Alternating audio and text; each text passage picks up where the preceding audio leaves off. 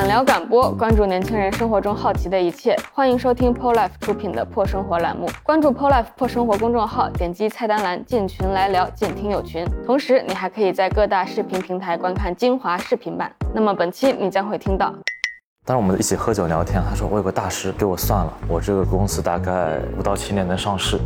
自从搬进了这个家之后，你的运气就很差啊，或者是受伤啊、生病啊、出意外啊、升不了职、感情破裂这啦这这那那的，跟你的搬家有直接联系的。他说这样，我帮你打通任督二脉。我这这这不是小说里面写的吗？武侠了开始。今天有人来问赵老师，我该不该复合？我觉得他只是想找一个人去聊天。我看他眼睛就是没有戴美瞳啊，就是星辰大海里面都是星辰大海，那眼睛很漂亮。他可能害怕什么东西，你就是请个人在他面前跳个大神，告诉他你的病好了，他那个疯病就立马就好了。乡下很多时候就是可以这么解决。有的时候躺着躺着躺着莫名其妙的，就感觉一双金色的大手在按着你的头。作为一个已经从业十年的一个人，正常的鬼压床我是不会放在眼里的。所以世界上有鬼吗？我不会说他没有。欢迎收看新一期的 PO Life 的破生活。每期呢，我们都会请一些比较有意思的人来聊聊，就是我们觉得年轻人当下比较在意的一些话题。那么，我是挺信风水的老王，我是森森，我是干风水这一行的老赵。呃，我是波波酒庄的主理人 Oliver。啊，我个人是用玄学来概括我们今天要聊的话题的。然后，虽然今天两位嘉宾可能算是比较专业的人士，但我们还是。由浅入深，先从一个比较普通人的角度来分享一下，大家最近可能是怎么相信或者是接触玄学这方面。比如说，呃，老王最近有没有看看什么塔罗啊、风水啊之类的？我我一直以我一直觉得我自己信自己，但是我觉得我需要一些外在的声音或者力量。然后我我说实话，我第一次找老赵看办公室的风水是抱着试一试的态度，就对我来说有可能。我就是想让自己内心更坚定，我是要租那间办公室的，因为我内心一直坚信，科学现象只能解释世界上百分之三十五的事情，有可能百分之三十五啊就是超自然科学。这个比例是怎么来的？是 怎么来的？我是自己内心有一个定论，就是没有任何的什么理论依据。然后那次找老赵看了 Pol Life 的第一间办公室上海新村，其实呢我也觉得那是一个非常后知后觉的动作。就正常来说，大家有可能看风水是提前看，OK 了我再进去。我那时候是。装完了，要开始装了，开始装了。对，要开始装了，还没有改造，旧房还还在改造。然后这两年其实也发生了很多比较玄学的事情，然后我觉得就是我内心是非常信风水的，所以换办公室我都会找我们的赵哥。谢谢谢谢谢谢。我我最近接触风呃玄学是呃呃二零一一年啊的一个夏天，没有就是那个时候入门遇到了我师傅，然后后面就是。这十几年就一直是个从业者，最最最 literally 最近接触的话是刚刚看手机，然后再帮人家看房子，这样看办公室。嗯，这么简短的，大家都，这个故事很长。其实我最初接触玄学是去年，嗯，当时我在海南，我在那边度假就打鱼嘛，嗯，然后呢就被封了，我在上海封了两个月以后，然后在海南又被封了一个月，就关在了一个地方，它叫香水湾，嗯，它离那个分界洲岛很近，是一个分界。是气候的交界处，背山面海，就能量都特别好。那你们风水的肯定就知道这个这种地方。然后呢，我就在那边每天在那看看书啊什么的，遇到了当地的一个开发商，其实也不是说叫玄学，起初接触的叫国学啊。他跟我讲，我跟他讲我之前一直都有冥想嘛，然后我能看到一些什么东西，有些感受。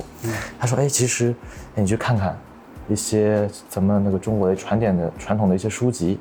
然后我当时。路过那个呃机场书店的时候，我就拿了本那个南怀瑾先生的叫《论语别裁》啊，然后看了以后哇，我这不都是初中读的东西吗？但现在翻翻它好有道理啊啊！因为我是很早也是在国外留学嘛，就是学西方的文化，然后回来接触到自己的文文化以后呢，那真的是博大精深。然后后来第二次再回到香水湾的时候，我就遇到了我的师傅，呃，当时候。这只能说的吧？就就接触到通过打坐啊，而且奇门遁甲哎教一些，发现哎会有一些感应呐，身体会有一些某些那种奇妙的感应，然后后来就走了这个这个踏入的这个修行的这个道路吧啊，就儒释道三家其实都在看啊，也在摸索所以后来回了上海，开了现在的酒吧。是的，是的。然后你可以跟大家介绍一下这家酒吧。其实，对，呃，我们的酒吧现在目前在长乐路的三百九十四号。嗯哼。然后它是一家，呃，威士忌鸡尾酒吧，但是它的理念呢，当初我创作这个酒吧的时候，想把中国的一些传统文化哎融入进去。因为波波梦呢，其实是汉语的注音波波摩 f 呃演化来的，意思呢叫心动的瞬间。哎，就是人家过来点一杯酒。一杯酒端到你面前，哇哦，是这样子的。然后这个理念，哇哦，是这样子，就喝一口也是哇哦，啵啵啵这种感觉，就心动的瞬间。然后呢，我们这期的主题是融合了上古神话故事，嗯，包括《山海经》啊，一些其他的一些史记里面的故事呢，结合了《易经》里面的后天八卦。因为在上古时期呢，都人与自然嘛，和神与自然接触相处的比较多。反观当今社会，特别是年轻，在上海这边都是和工作和手机，周围都是建筑，很难有机会呢去深入大自然，感受大自然能量和磁场。然后就把这个和《易经》里面的后天八卦，其实用白话来讲也很简单：天地、日月、山泽、雷锋，都是自然界的八个现象啊，和这八个上古神话故事一一结合起来，又通过《周易》里面一个叫六爻神术的方式进行占卜。六爻呢，就三枚铜钱，这个就是很吸引大家。的那个点啊，我们小红书也是做了一个这个，就一下子就一下子就爆对，然后摇三次，还有八种结果，但是不牵扯到学习的东西，还是以娱乐和传播文化为主。对，然后每个寓意呢，我们都给大家是美好的寓意，嗯，这是佛家的思想吧？哎，你凡事都往好处去想，你什么事都会变成好事的啊，就这样的一个，现目前在做这个。所以就是更多来你们店里，现在消费者是觉得这是件好玩的事情，还是说是来寻求精神价值的呢？你觉得？其实都有，嗯，我们我们店里来的真的是，真的是真的是，我觉得上海真的是个神仙云集的地方，太厉害了，有很多国学的老师，还有道士，也有一些就是修呃就是信佛的一些人过来，知识是，也有从小饱读四书五经的，然后真的真的特特别厉害，能交流，能碰撞出文化，包括还有西方的塔罗，嗯，包括还有欧洲的那种巫学巫术的都有。然后一起来，哎，发现其实他讲的那种背后的东西啊，慢慢的发现的都是相通的，很有意思。然后呢，就把这一波年轻人啊，哎，有时候能聚集起来，一起聊到什么，做什么事情，我觉得这是一个非常有意义的事情的。所以吴先生，你是信自己还是？啊，这么难啊！我我感觉我更多关注的还是自己心理的状态吧，就是。你要说它是玄学的话，我会觉得一切都是有科学依据可以寻的。但是最后肯定是关注自己内心是怎么想的。我觉得太多东西超自然科学了。不过我们也提到玄学，其实东方西方都有。刚刚有提到塔罗之类的，其实我们两位相当于都是东方的学科吧。然后可以跟不了解的观众先简单介绍一下，你们什么是易经，什么是风水，是有什么背景知识跟大家分享一下。怎么让大家通俗易懂一下？对。啊，这是一个非常非常巨大的一个话题，呃，非常巨大，巨大到你你你你可以 你的你的理解。其实我觉得《易经》啊，它就是它它其实包含了很多东西，叫包罗万象啊。它不仅有占卜，它有很多做人的道理在里面啊。就是你说修行呢，我觉得说修仙修佛，我觉得能好好做个人就很不容易了啊。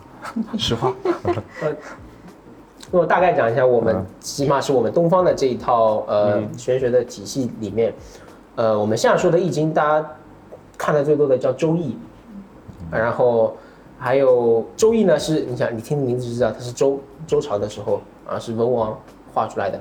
那周易里面呢，基本上易有三本，前两本呢是夏朝和商朝的，一本叫呃。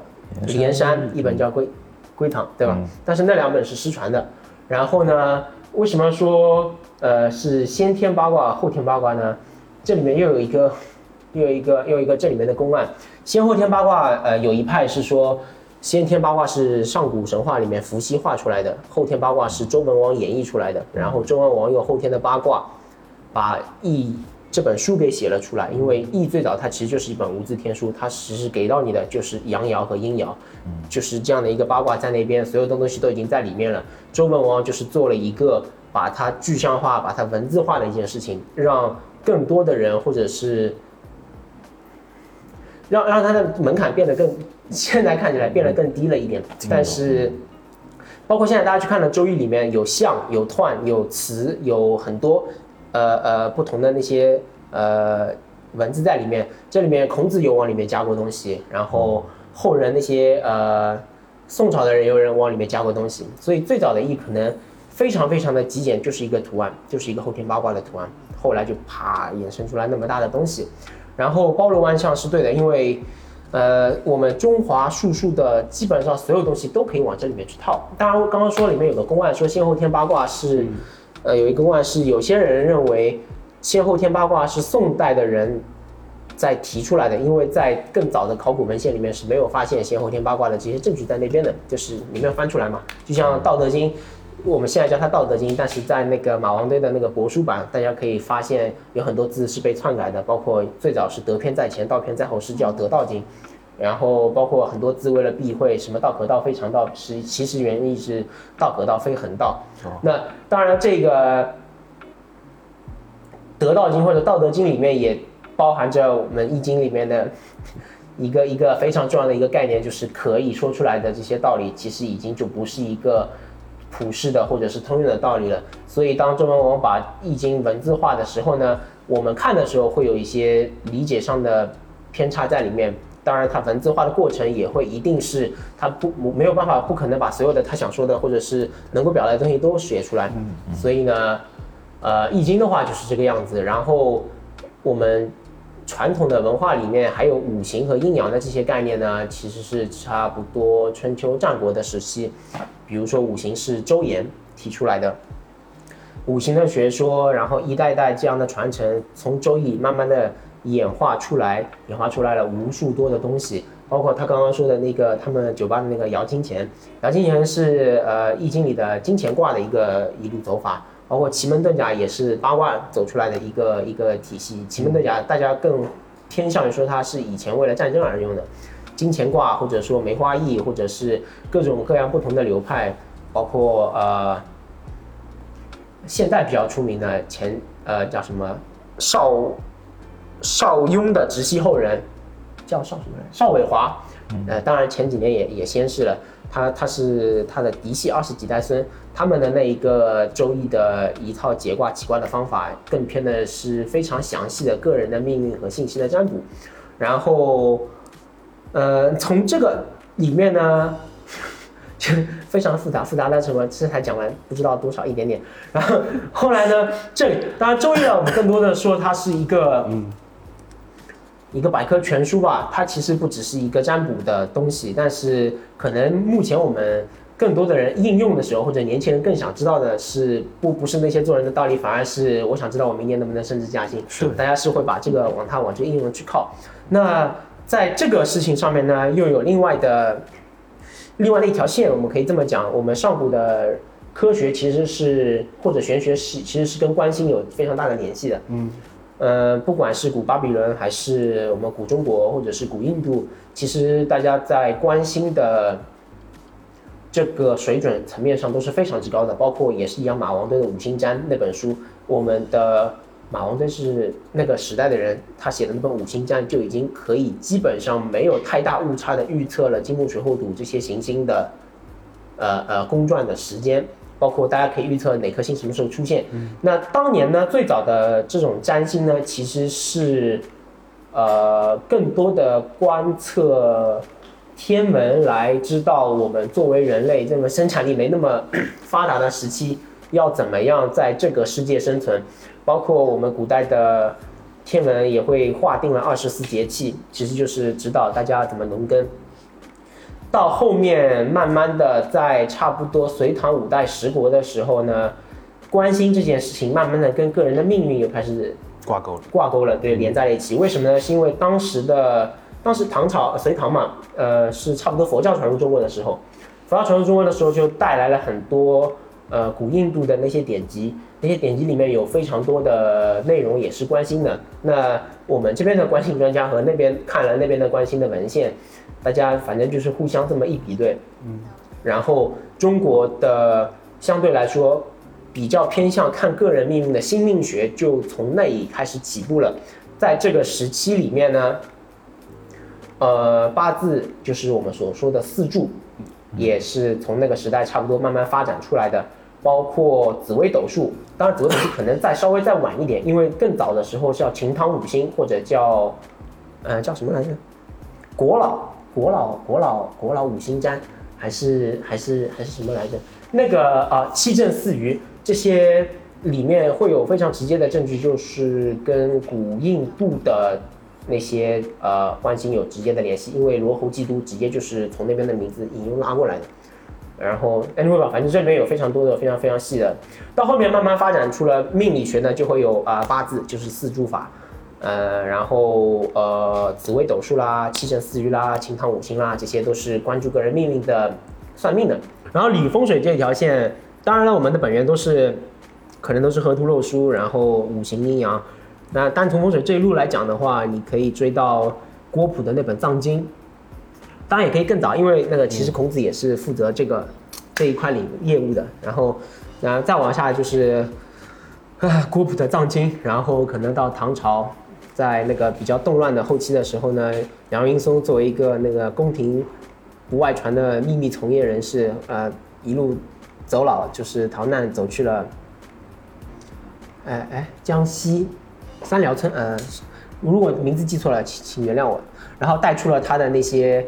呃，宫廷的秘籍，然后把八宅明镜和呃杨公的这些这一派风水给给给给给发扬光大了出来。然后风水是从那个时候差不多正式流入民间的，因为在更早的时候，它其实都是宫廷秘传的东西，呃，跟普通人没什么太大的关系，接触不到，就是嗯。然后后面再是赖布衣的七十二藏法啦，宋朝，然后后面明清就一一一代一代的，就是这么这么。开枝散叶下来，差不多就是这个样子。嗯嗯嗯嗯。那所以，所以现在其实我我简单来说，就是我觉得很多年轻人在寻求那个精神价值嘛，就是有人说我今天要去算个塔罗，我今天看个紫薇，嗯，我今天算个命，我今天算个风水，那就是，呃，这个事情怎么说呢？就是你们怎么看待这个事，或者说这当中其实剖析一下，有很多东西是非常混的，就是。存在很不合理的东西，就不是那么真实的东西。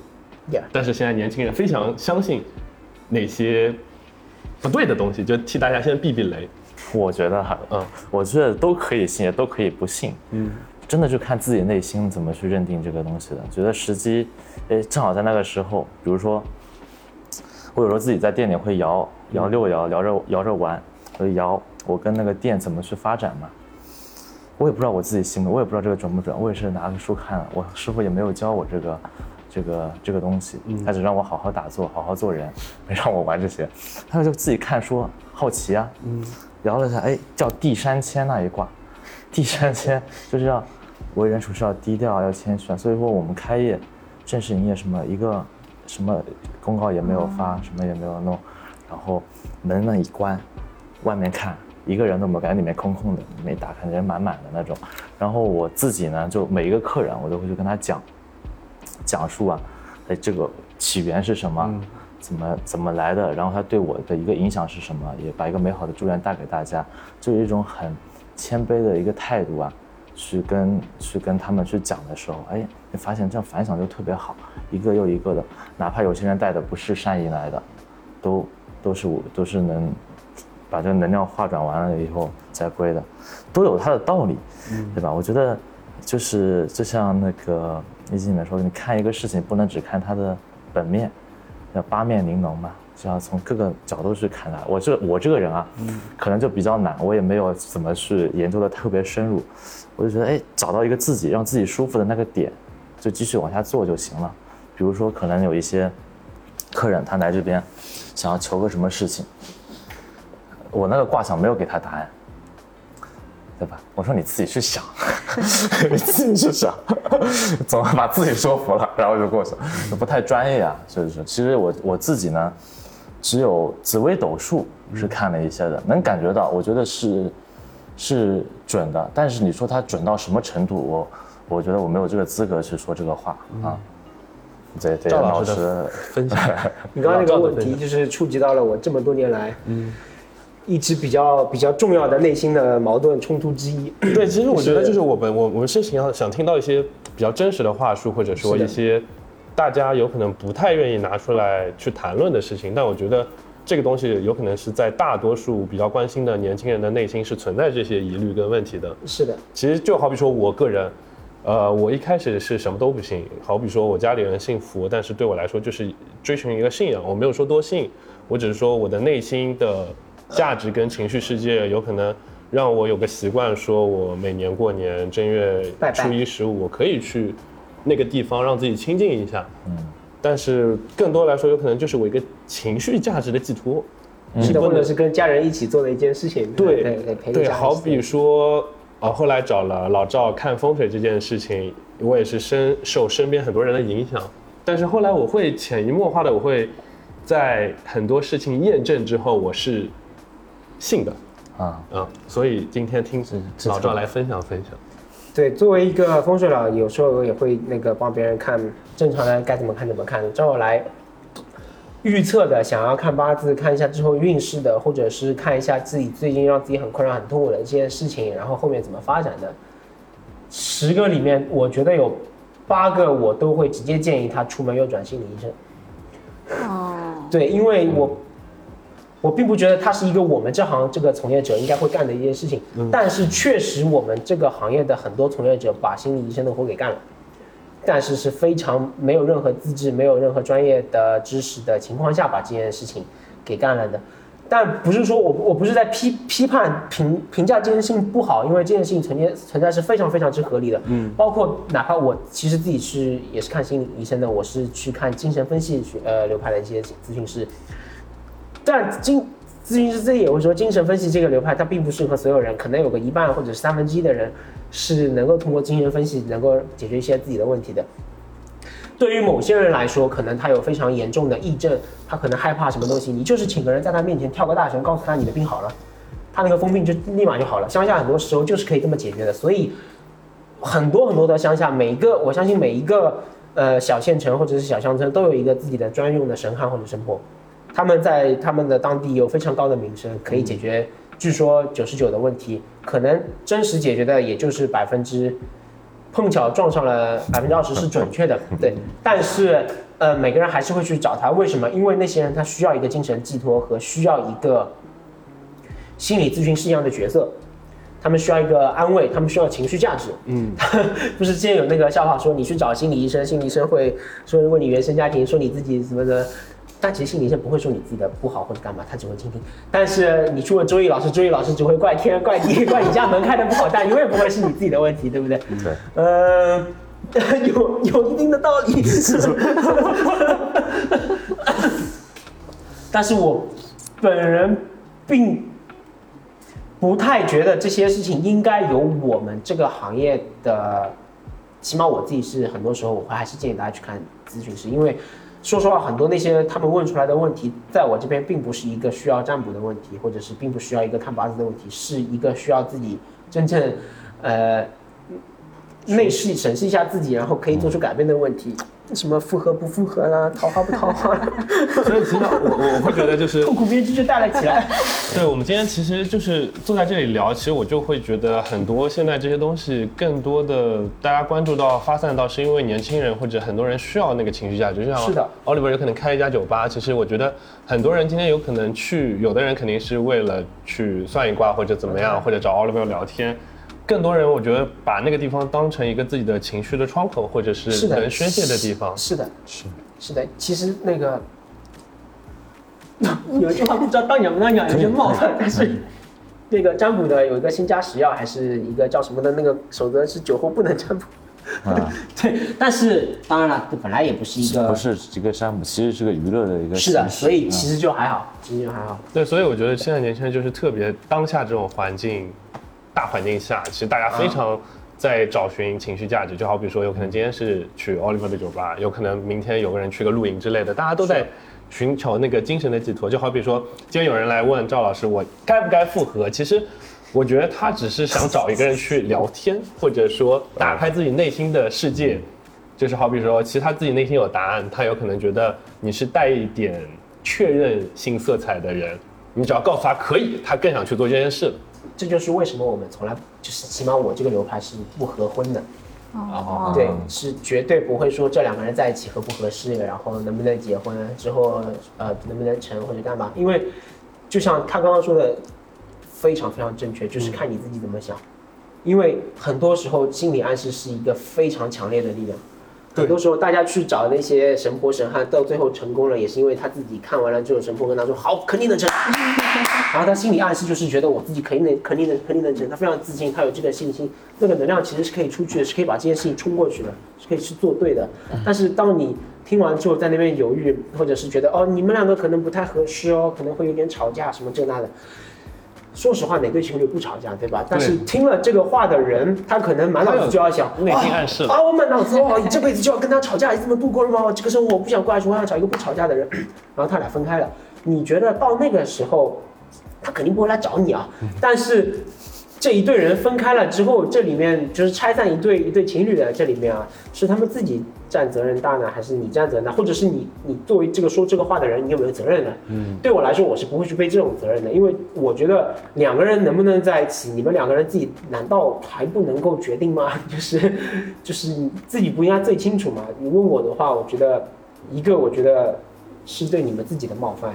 这是我的内心潜台词啊，我不会对人家那么讲。我觉得你这是对你自己的冒犯。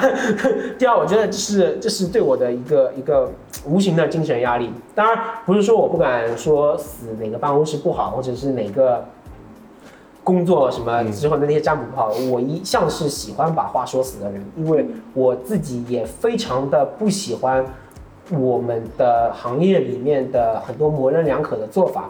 或者是在我自己学习的这个过程中碰到很多模棱两可的问题，也会让我内心非常的矛盾和纠结。这是我的呃 从业十几年的内心的第二大矛盾。今天一下被你挖了两个，被你挖全挖。就是就是，你看我们很多时候就包括那些我们受到攻击，一向也是因为。呃，你觉得这个是这里好好好多少分？嗯，呃，八十分还是九十分？这里这个工作好，这个这个这里开这个商场开个餐厅好，能赚钱，能赚多少钱？这种都是我们没办法量化的一件事情。对，这件事情本身令我也很非常的痛苦，因为因为我本科还是学经济经济学的嘛，我的论文还是计量的，在那跑数据，你知道吗？要看方差异方差能不能过检验。然后等到我在干这个的时候，发现，嗯嗯嗯，有非常多的时候是是没有办法得出一个精准数字，不要说精准数字了，有些时候好的 pro and cons 放一起，这个地方，嗯，你只能用从业十十年的经验，然后想想可以冲或者是不能冲。但你问我具体是可以冲还是不能冲，呃，这这这是天意了，就是只能，只是只是当下的感觉。虽然最后可能都是对的，但我其实。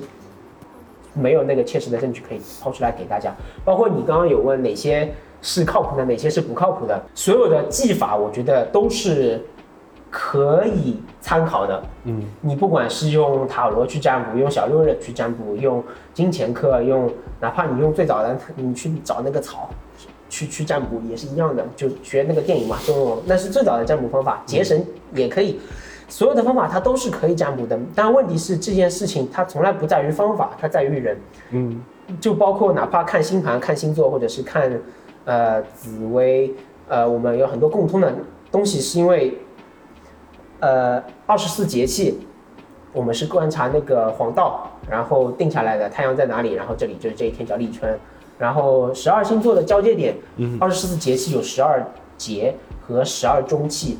呃，所有的星座的交接点差不多就是十二中气的位置，所以其实就是在不同的，只是只是大家用不同的角度去理解。我们在月头当做那个节，当做一个开始，他们是用月中的那个气当做一个开始，但是背后都是那个黄道，万变不离其宗。黄道都是那个黄道，太阳系都是那个太阳系，所以大家其实最后得出来的东西都是总结了大这么两三千年，都是有据可循，都是可以用的。但是更重要的是那个帮你起卦和解卦的那个人，他的水准到底怎么样？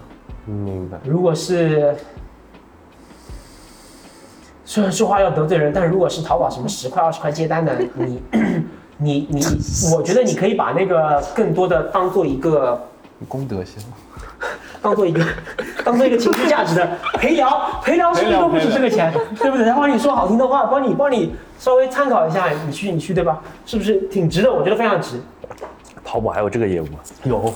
有，那那个抖音啊，这种淘宝啊，就那种什么在线起挂几万的超多，你就你你会看到一个类似诈骗工厂，就是啊客服中，对不起，更正，客服中心，然后啪超多人，然后在那边叭叭叭一下子连开八个窗口，就跟跟八个人还有这样子，现在是不是要？国家要打打压这个东西，是的，前两天刚发了一个那个，听说要打压这个，嗯，对的，但是每年都喊，每年都那个都会压一压了，但是遮住没有赞助。那其实我更多会觉得 Oliver 的店有可能就是一个提呃提供情绪价值跟窗口的店，就是在你们店里有没有发生一些你觉得开店以来还比较有意思或者说挺有价值的，能解决大家情绪问题的一些事件其实其实还好，其实解决情绪价值这个不是我做这个店的初衷，嗯。我做这个店的初衷是让大家更多的年轻人啊，去意识到我们中国的一些传统文化、个国学的这些知识，包括我们下一季要做阴阳五行也好，这个这季是用的上古神话，故事让大家多去亲近大自然啊。嗯，我觉得，因为我很早就，是因为经常去喜欢一个人去旅行，然后都跟大自然接触以后，哎，心能静下来，哎，心静下来了以后呢，就体感觉体内就觉得比较悬了，这个东西。就有气息在流动。哎，后来接受我师傅知道，任督二脉有体内有阴和阳，自己体内有阴和阳，嗯，自己体内阴阳去调和了以后呢，是借助大自然的阴阳来调和自己体内阴阳，包括跟对象也好啊，就是共同修行的人或者是女朋友也好，哎，这种阴阳的交互是个非常美妙的事情，这种这种精神的享受啊，已经超脱了，就是就是在物质生活中的那种。美酒啊、美色啊、美食啊，这种东西是更高层次的一个这种享受。这我就一想让大家呢能把自己的心能都能定下来，哎，找到自己真正想要什么，这个是做这个店的初衷。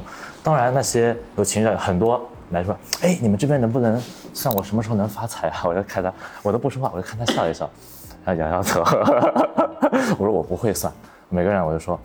我说这个东西很玄学，我也没有这个能力啊，给大家去做这个东西，只是让大家哎知道我们古时候的人是通过这样的一个方式啊，哎对一个事情的一个吉凶祸福的占卜是有这样的一个预测的，没有说我自己可以怎么怎么样。但是呢，有些哎我觉得特别可爱的人啊，我都愿意去跟他们去聊聊天。有一些学中医的，哎他们会教我如何把脉，哎我就觉得特别有意思。然后也有一些包括。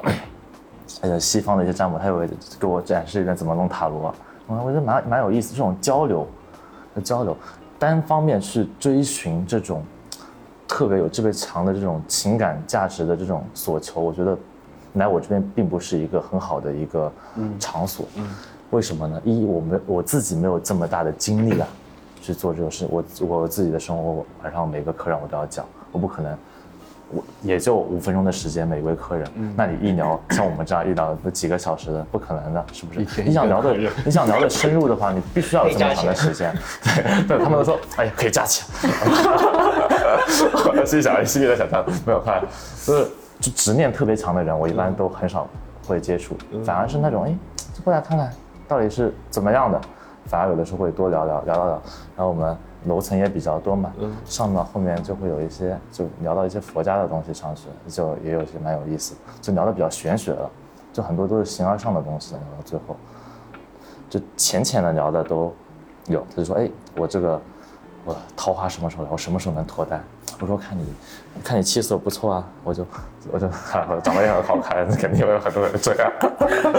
这个是对的，因为 看面相的话，男看精神女重气血，气血好的时候其实是反而运气比较好的时候。对。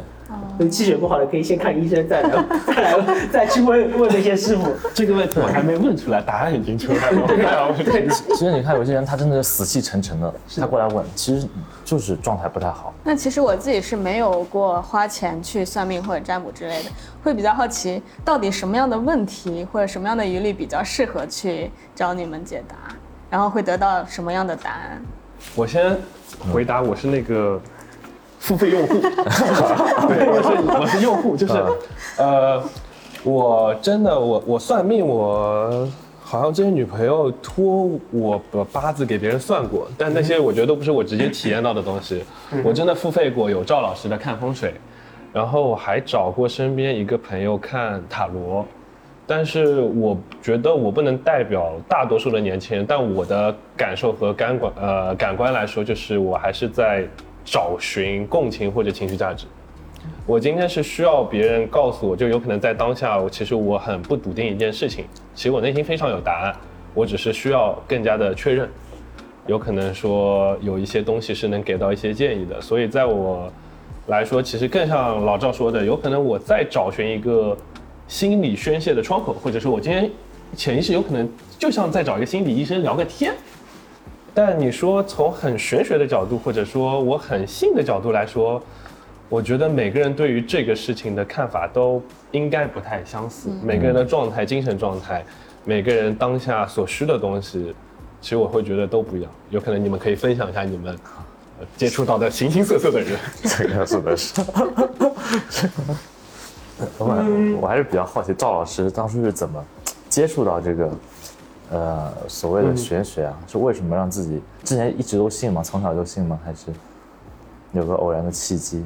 从小也只能说古文比较好，语文，然后然后可能从小就对这些神话或者是嗯。这一类传统的，包括有什么称骨算命法，小时候也会拿着那个那个叫什么好记性还是文曲星，好记性上面也会有一个算命功能啊，然后喜欢称一个骨重几斤几两啊，什么那种，反正就会对这种东西都非常有兴趣。当然那个称骨法是嗯不太准的，这是只是。后来 后来哎呦这几个几个讲很多个的故事。后来 后来大学的某一天就是嗯遇到了一个我朋友跟我说等会有一个有一个有一个香港。大师会会过来回来玩，因为我是中央大学城的，那个时候在那边读书。然后呢，他正好也去了那边，然后 anyway 就这么一来二去的认识了，认识了第一眼，反正过了十分钟，虽然我们没有聊什么任何的这些话题，而且我师傅当时非常的非主流，我师傅其实只比我大一岁，比我大一岁，他他顶着一头红色的头发，穿着一条破牛仔裤，开着一台那时候骑的是摩托车还是开的一台那个那个玩具车。呃，反正反正就是你怎么看都不像个大师，但是认识十分钟之后，我就说收我为徒吧。然后后面磕磕绊绊的过了一年，然后然后就正式入门，然后就开始学习，然后然后就这么十几年就这么过来了。是一下子就决定了，哎，一拍即合，就是这样没有，我是一下子决定了，但是。我师傅其实一开始觉得看了一眼说神经病，就是这种感觉，因为确实也很突然。然后，然后反正我们因为我们是不是什么很大的门派，小门小派。大家如果看过《师傅》这种这部电影的话，就知道廖凡就是里面演的就是什么南方小犬种，一代传真传不超两人之类的这种。动不动就是可能就是整个门派就没有了，万一这个传人出点什么意外，这个门派就没有了。我们就是这种小门小派，我们原来是大门大派，只不过现在轮了这个小门小派，因为时局动荡的原因嘛。嗯。Anyway 吧，哎，我刚忘记那个问题。我也想问你，刚刚那问题什么来着？是什么样的问题来问比较好，对吧 对？我作为一个作为一个影视系呃影视歌三系没有，作为一个的占卜啊，或者是。啊，看八字啊和风水都会的人来说呢，当然我的主职还是一个风水佬。如果是你觉得你住的地方切实的对你产生一些影响，让你觉得你住在这里呢睡不好啊，或者你自从搬进了这个家之后，你的运气就很差啊，或者是受伤啊、生病啊、出意外啊、升不了职，然后什么感情破裂这啊这这那那的各种问题，嗯。跟你的搬家有直接联系的，比如说一搬到这后面就慢慢不好了，这种你肯定可以直接开始去找一个风水师傅去帮你看一下这个家有没有问题。嗯，呃，如果是想要看你的大概运势，或者大概看你自己想选择什么行业去做，你还没有开始你的职场，对吧？因为行业选中了一般很很少去改的。对，你是还在这个过程中，或者是有些学生。不知道要选什么专业什么的，这个过程你可以去找一个呃命理的师傅看一下你自己喜用的五行，然后看一下你适合往哪个方向去走，呃，比如说是适合运动类型的，适合什么木属性行业，比如说就是服装啊、教育啊、养生这种都算木属性行业。比如说适合金行业的人，你就可以去金融啊、运动类型的啊。呃之类的，适合火行业的人，那你就可以往能源去走，去学什么能源专业、食品专业，当然了，宗教文化这一类的，它也算火的行业。嗯，就是就是差不多，大概是这种感觉。但如果你想要看什么时候升职加薪，或者就变得非常细节的那些问题的话，你你可以去想看，你随时都可以看。只不过你要清楚的知道你自己是想要知道自己是要一个情绪价值呢，还是真的切实的想要一个一个真正的建议。其实我之前想做一个问卷，发给所有来问我，或者是通过朋友们去问。我也想做一个问卷，问大家。呃，看这个的频率是多少？找塔罗或者找八字，然后你们去看了之后呢，呃，你们是盯着一个人看啊，还是找找买菜一样，各个地方都去看，要逛逛商场一样？你们真看完了之后呢，你们做的那些决定有几成是会听人家的意见的？有有些人可能就是打死不回头的，就是所有人跟你说 no，他还是去冲了，撞南墙他也去撞了。嗯。然后我其实也想知道这件事情，但是。因为对我来说，每个人都有自己的信息茧房。我的我的那些，比如说老王可能看风水觉得体感不错，他可能之后就一直找我，然后找我奇怪了或者找我看八字的，他就一直找我，他就我就问不到那些那些那么多的那些问题嘛。其实我也想知道这些事情，呃，或者是啊，比如说你有几个工作选择在那边，有三个 offer，哪个可能更好一点，哪个？可能发展的不太好，那这个时候你可以去找一个奇卦的师傅去看一眼，他可能针对每个工作起一卦，或者是有些人可能一个卦出来，他就告诉你去适合去办公室在你朝你的哪边，老板是男是女，他大概做什么工作的那种。对我来说是这样。明白。不过刚刚两位都有提到师傅和门派，是我要系统的学习这方面知识，基本上就是这样一个路径嘛，要找一个师傅，然后。系统的学习，我其实觉得，你先说，我话太多了。没有没有，你说你说特别好，我 学到学到很多东西，真的。这这个有办法自学可以，而且我可以很明确的告诉你，在我们行业里面有一个非常不错的一个一个一个易经研究的非常不错的人，他其实就是自学的。这个人差不多，他是云南那边的一个门派。而且他是通过自学自己开宗立派的，但是这个门槛是非常之高的，高是在于，一他本身是一个法学硕士，他的逻辑或者什么的他捋得非常清楚，他是一个嗯本身很会思考的一个人。二他自己其实前十年也是在摸着石头过河，前十年并没有什么成就，他有这个兼职，他看了十年，十年的积累，慢慢的然后发现自己就哎挺厉害了，然后后面慢慢的更厉害了之后就开始开宗立派，收了七个还是八个徒弟。前三个徒弟好像都挺不错的，然后第三是，呃，好像没有什么第三，就是这样，就是你一一个是真的得有那个对吧兴趣，然后有那个学的那个那个能力，学习能力。第二个是你真的够坚持，那其实就可以了。当然要看你到底是想要学到一个什么程度，或者是怎么个研究法，包括像他的那个打坐，然后休息体身体的这个。可能是偏内丹派或者偏中医的，但这里面会有中国传统文化的道家文化。你是想学习这个，还是你要去入道教，去拿一个道士的证，然后去，呃，去宗教的那个东西？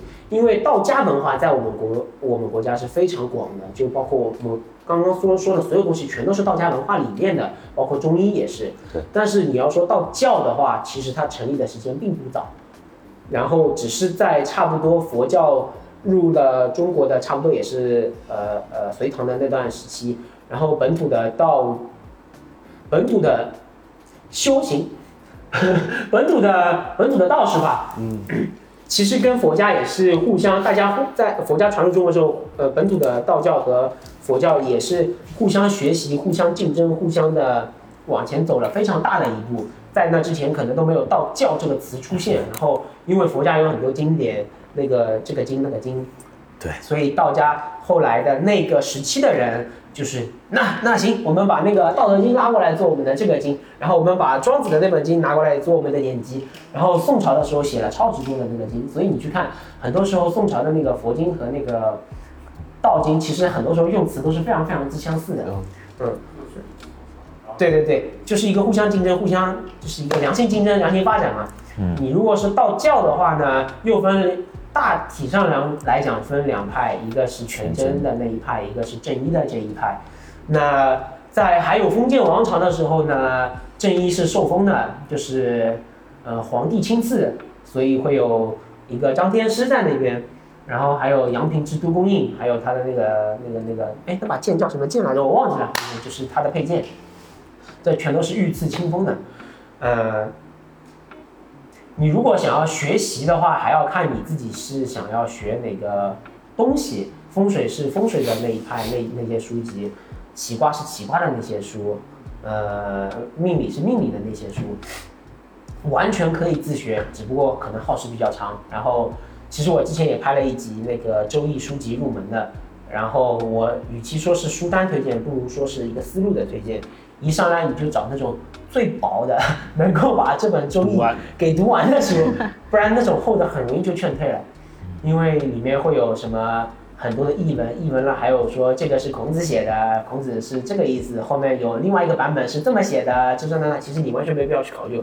就像我有一本《道德经》，两本《道德经》，它的那个会把各个时期的出土的不同的《道德经》都拿出来，然后说这个学者是这么解释的，这个学者认为是这样。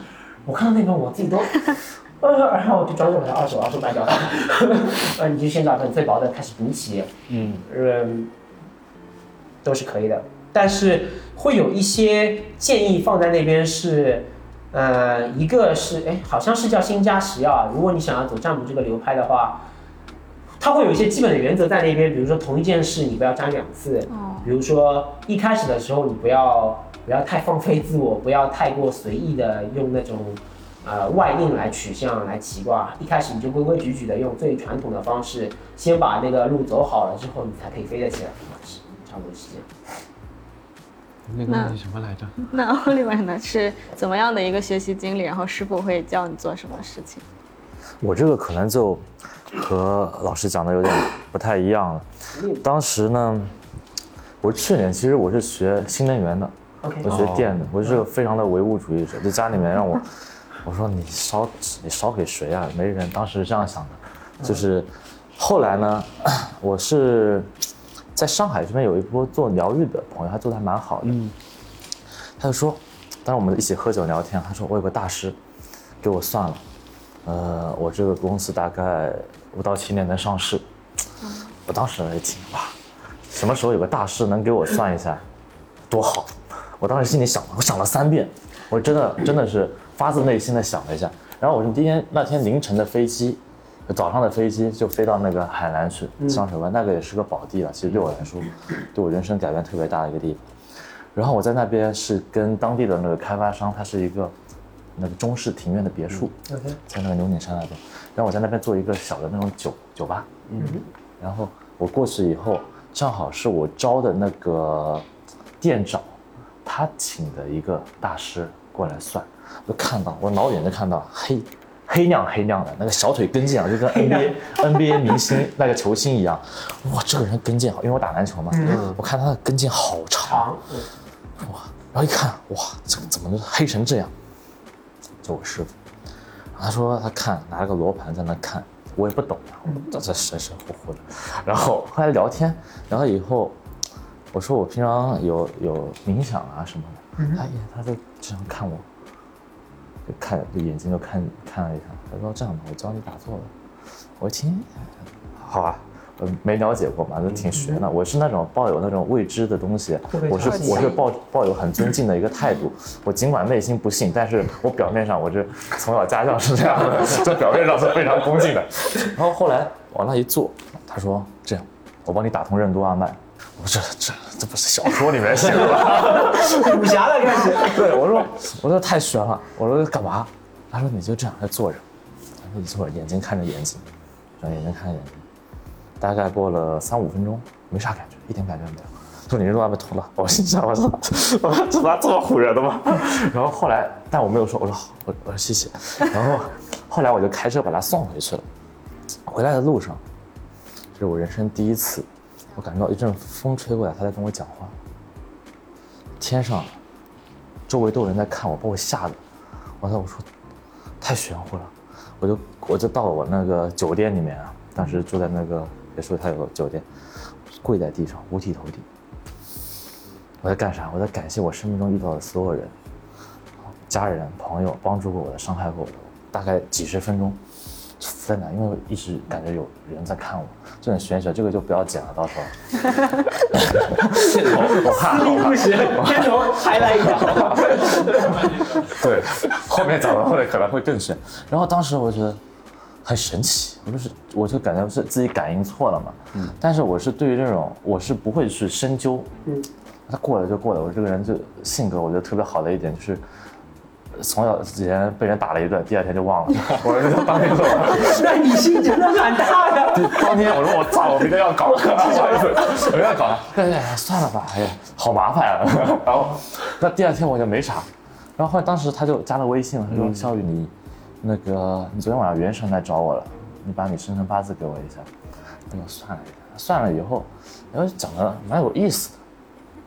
后来呢，就慢慢在交流嘛，嗯，他就教了我很多做人的道理，然后又教我打坐，跟他一起打坐。当然他说打坐就各种幻象能看到，就能看到金光闪闪的，然后菩萨在面前跟我讲话，就真的是能看到的一个光球在这，就很快。他也很惊讶，很快就包括这个眉心啊一直会胀，就是我们教一些有一些功法做了以后，我觉得原来是这样的这个世界。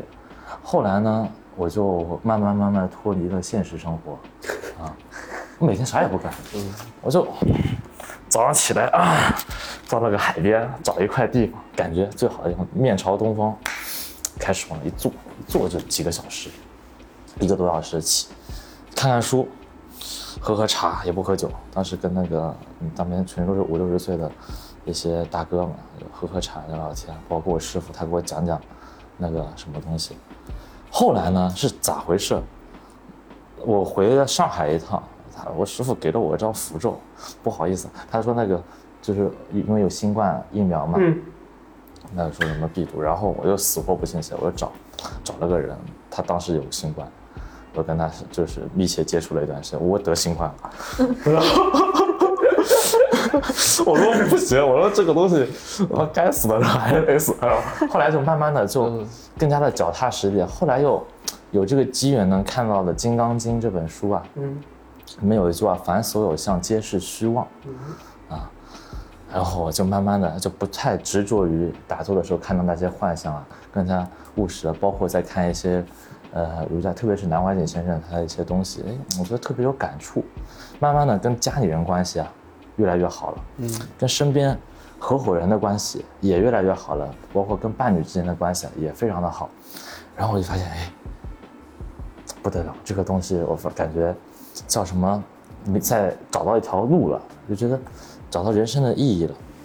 包括我跟我女朋友，那就更玄学了，真的是太玄学。我俩就是想一想，眉心都会胀，她只要在想我，隔空，当时已经验证了无数次了，因为就。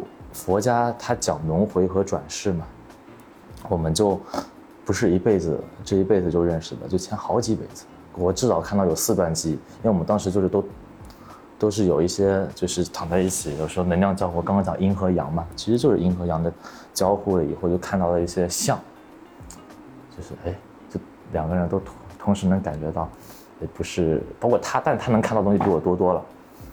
阿飘啊，有时候能看到。就是前段时间看到一只小小神兽啊，这种比较有意思。但是呢，不是说就执着于往那方面去走，还是要，既然这辈子在这个为人嘛，你还是要好好看点人事的，是不是？嗯，但是也是蛮蛮神奇的，就我怎么去接触到这个玄学的东西，然后就是看古人，哎，在那个时代，他们其实也是对这种精神的。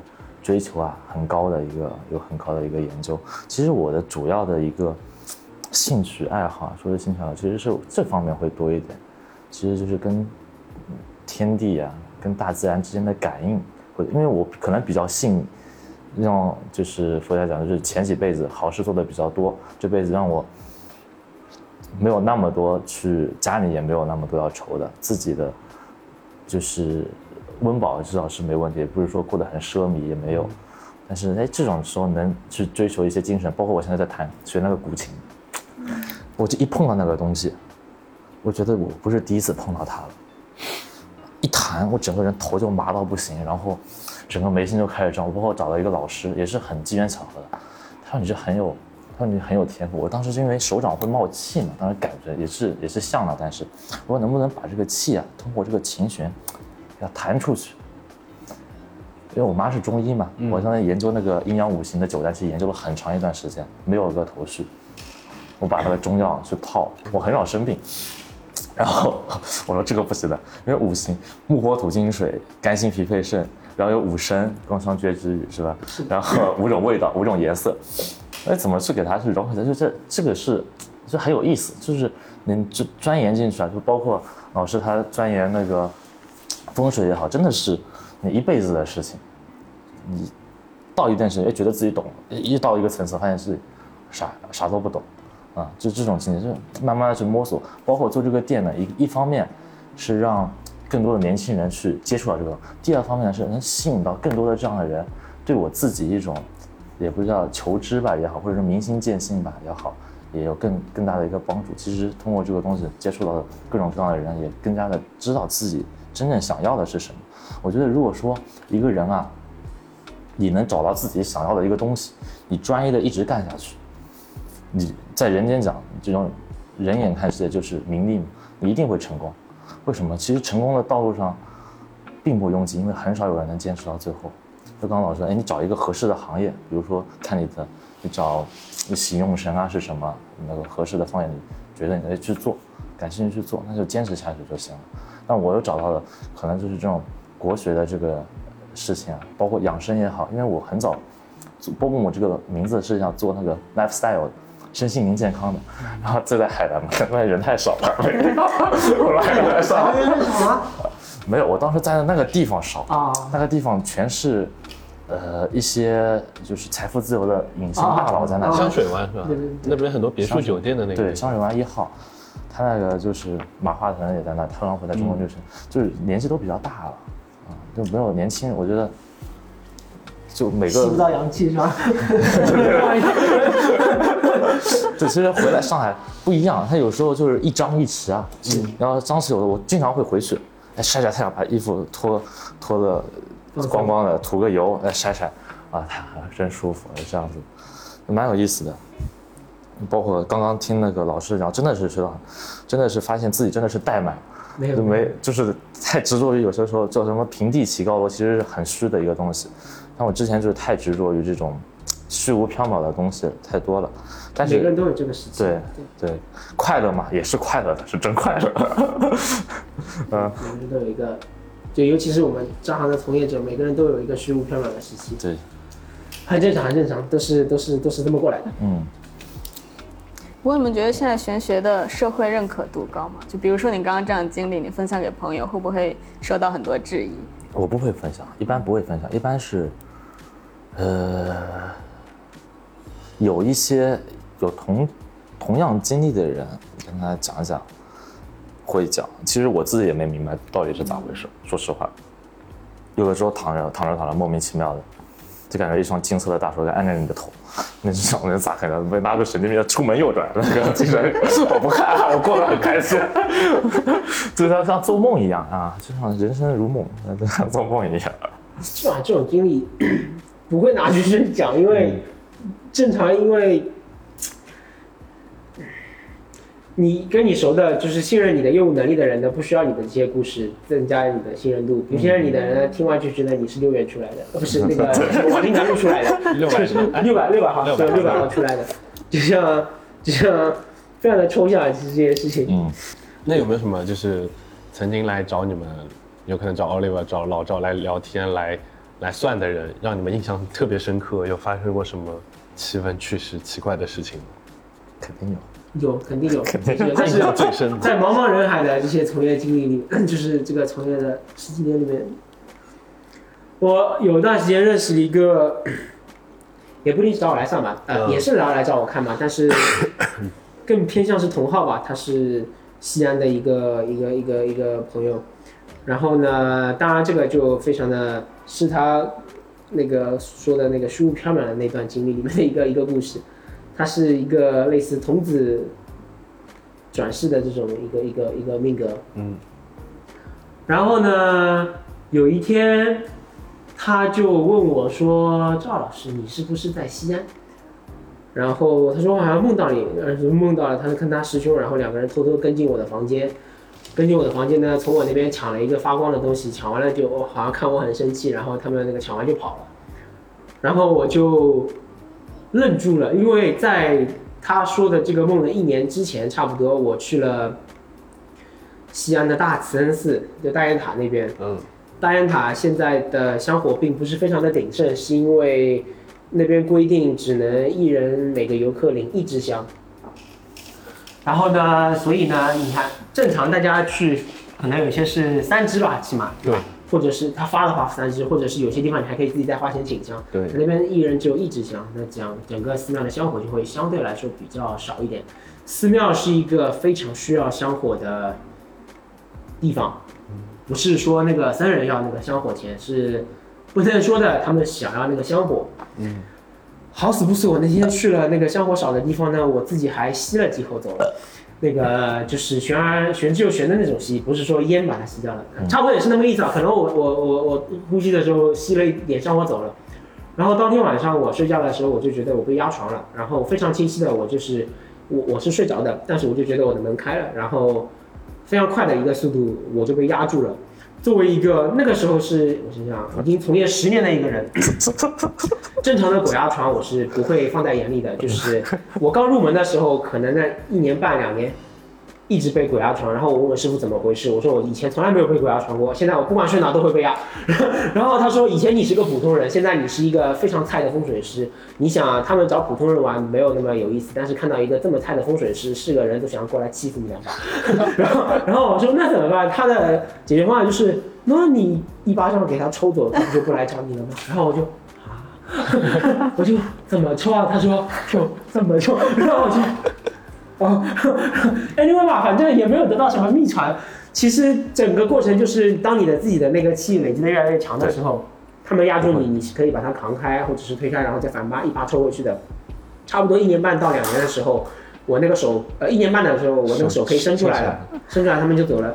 到后来又有，就那个时候就已经慢慢变少了，差不多第二就是两年的时候呢，然后又一次被压了，然后我在想，我这次怎么可以迅雷不及掩耳盗铃，就是我把手抽出来，立马给他扇上去，因为我被压了两年，我非常的气。你说你被打了第二天就可能会忘记了，我非常的记仇，我非常的记仇啊，我非常认真的讲，我非常的记仇。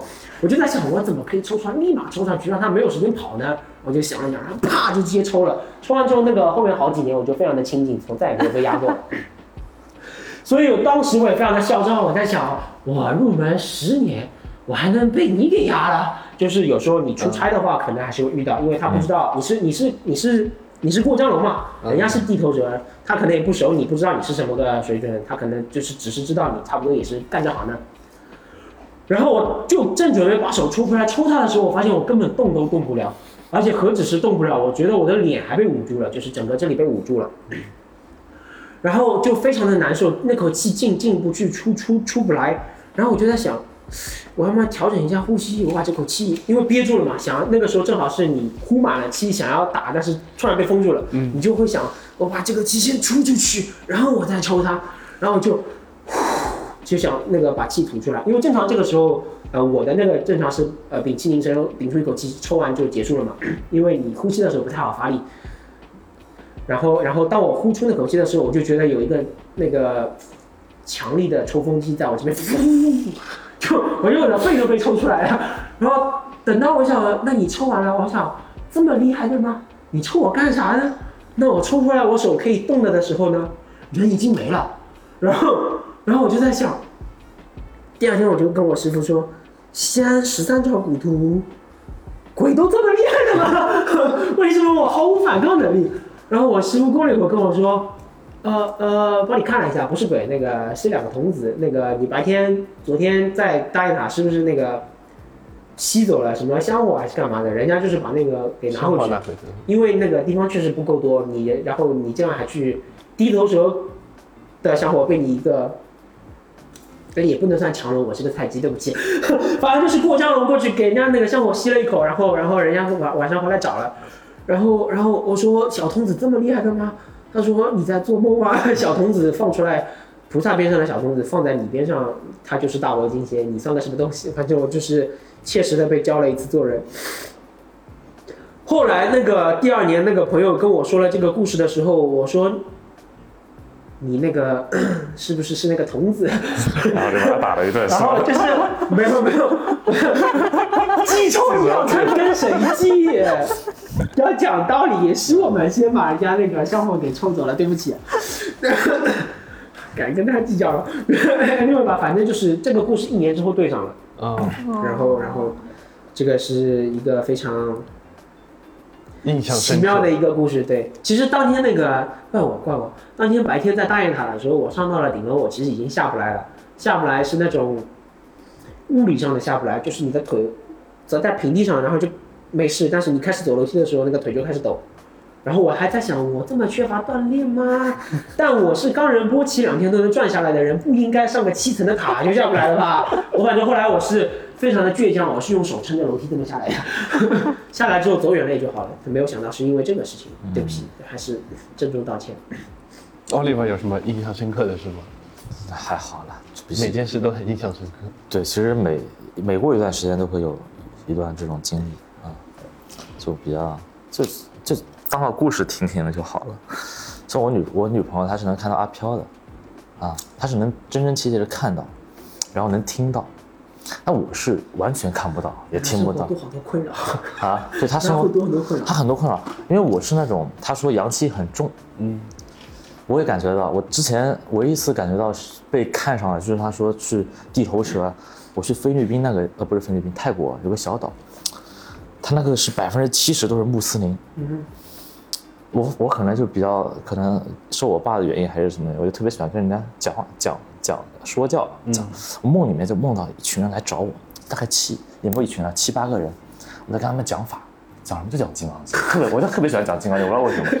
一开课，对，我说，我就跟他们说烦死我了，小学朋友，我说菩萨因不住相不是啊，就是，包括之前有一次有个特别有意思的一个小姑娘，她来我她是第她是第二个除我女朋友以外让我跟她感觉到前世有。有关系有关系的人，她是做也是做疗愈的，她做艺术疗愈的，画画，画自然的画，画得很好。她当时也是个朋友朋友的朋友带过来一起从杭州过来，他也很新啊。我们在那打那个八段锦，八段锦，他往那一坐，开始打坐，是吧？这个，因为我跟你说，我说我说你这。不合群啊！你打坐在家打坐，你那打啥坐？然后我心里就想那没没管。后来呢？后来到晚上了，我说要不办个展，那个画放在这。他说不合适。我说啥？我说感觉不合适，是的，气场不合。是不是，好像没说话了。然后后来呢？我看他眼睛，哎，就是没有戴美瞳啊，就是星辰大海里面都是星辰大海，就那种感觉，那眼睛很漂亮。然后我们到了那个我们有个小包厢嘛，很密闭的，嗯，这不要发，不要让我女朋友知道她吃醋。我刚刚想说，好像我本来想说，嗯，学到了，又是一个夸人的。后来想，我已婚了，没什么跟我什么关系。我俩我俩就坐，其实没说啥话，他就看我就往那坐，就很自然的，两个眼睛对看着眼睛，嗯，就这样一句话没说，四十多分钟过去了，脑脑子就是就是元神啊，就在就在跟他讲话。我说因不住色不不住声香味触法不识，就跟他讲，就感觉就是前世我在那个佛的那个境界啊，那出来不要那么的仙，既然人多接点地气，就是我在脑海里面跟他讲，然后他眼睛也一直在盯我看，有是有回应的嘛，然后他后来就要结束之前他说的，我们是不是之前就认识？我说是，然后然后就就就不了了就走就走了嘛，他也回杭州了，然后送了我点香。然后我就一直找，还把那个小那个面积的那个卖香的老师傅发给我，在那个，我可能是卖，开玩笑，真的是很很神奇。嗯嗯，其实有元神的，出轨是没有证据的，因为你可以靠元神来讲话，是这个样子。对，但是，很有意思，精神出轨一波吗？没有，开玩笑，我跟他，我跟他不是前世，也不是情侣的关系。所以没有那方面，我跟我女朋友的前世就是情侣，前好几世就是各个有有朝代也有不同不同维度的，就能看到一些。但是她呢就比我多了几层，在可能在地狱啊那种那种道，我没有吃过，我感觉我对那个方面一点感觉都没有。我反而就是那种金光闪闪的那种仙佛，很，我当时念那个药，就是药师佛的名号的时候啊，我真的就人就踏着那个像一个孔雀还是什么，反正就琉璃色的，就到了琉璃色的宫殿上面去，我说好舒服，我说东方琉璃世界真好，然后蛮有意思的。其实包括有一次，呃，我女朋友见到无常了，白白无常，你看正常。当时是我店刚，但见到无常还是不太常有的，见到鬼差是很正常。对，他见到百万特别高，两米多高，大舌头，把他吓死了。因为当时什么，我新店刚开业，当时试营业，看了我就看他那个眼神啊，因为我他不会跟我讲他看到的，讲的我也怕，说实话我从小就怕鬼，所以见不到他他的眼神，他就回头一看，那个惊恐的眼神，我今天今天都记得，我就感觉不对劲，我说我感觉到了。背后啊发毛啊，凉了是吧？凉了！一阵从尾椎骨凉到头皮。然后，然后我就开始，我师傅教我一些那种，哎是，我就画咒嘛。我之前画出来的咒都是金光闪闪的，但当不是想象出来的意象。我当时画出来都是那种黑白交界的，已经不行了。我说，我说完蛋，我说这个好像。不是你，你干的不会的。不是干完我就，我说南无阿弥陀佛，南无阿弥陀佛，练了一个小时四十分钟，走了。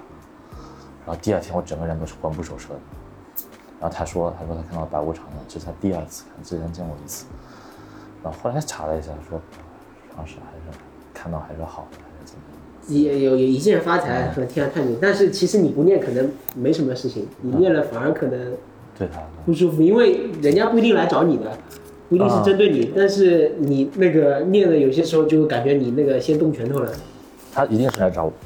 为什么？嗯，因为在他来之前，我那个我之前眉心胀都是一点一点的胀，对然后躺在那边，我整个颅头都打开了，就到了我在就是佛家的那一个那一世的一些记忆，嗯，下来了。当时就没有我女朋友了，因为我跟她是在那个仙佛的那些，就是穿着金色鳞甲的那一个是有的，在我们俩在说，哎，就是人间怎么怎么样。后来我又唰的一下被一个金光带走了，下来的时候他就看到我，回来的时候我就，当时我整个人消耗很大。所以说不能执着于这，就是在人间还是好好日行一善，多积点功德，多积点功德，好好做人。就是我师傅教的一个叫，一个是五五日三省吾身啊，嗯，一个是日行一善，每天每打坐的时候都这样过一遍，就想哎，跟合伙人干事有没有不忠心的地方，跟朋友有没有答应到的事情没有做到，哎，老师教的东西啊，呃，书你看东西。觉得有用的，有朋友去学习，那这个就好了。但是这之间大家你说聊开了，讲这个故事，就当个故事啊，都是梦，都是梦，都是故事，都是故事，仅供参考。这人呢，这才有意意思嘛，就是在给平淡的生活添加点乐趣。后来呢，我女朋友有一次看到一小麒麟，嗯，趴在我身上，在闻我的气味，很小，这么大，然后她都能把那个要能画出来这样。他说：“小青啊，我说哇，太好了，这个我感兴趣啊！我从小就看神奇宝贝长大。我说，我都幻想有一天世界能变成神奇宝贝。了，他要收服我。我说不对呀，人家一般都是骑在麒麟身上，怎么麒麟开始骑我了？然后每每天小吗？先养一小。然后当时正聊他的时候，就窗户就透一点点风，那个风就慢慢的就很很温暖，很柔，就让我第二次感到就是风。”就是有有东西透过风，对，来跟我讲话。对，在我特别特别小的时候，我小时候不喜欢写作业，我不写作业经常被老师抓，抓到了就叫我爸，我爸就把我打一顿。我每天早上有，我每周啊会抽两天，早上我就在那磕头，我说今天让 不要抓到我，不要抓到，抓不到。但是我从来我从来不贪心，我一周就用一次到两次，所以我一周固定被打三次。真的，真的，这很准。看到没有，信仰的力量，菩萨确实保佑了你。所以世界上有鬼吗？我不会说他没有，我不会说他没有，但是他跟普通人并没有什么关系，基本上跟普通人没有什么关系，所以你并不需要去害怕。不过现在找你看风水年轻人很多吗？都有，都有。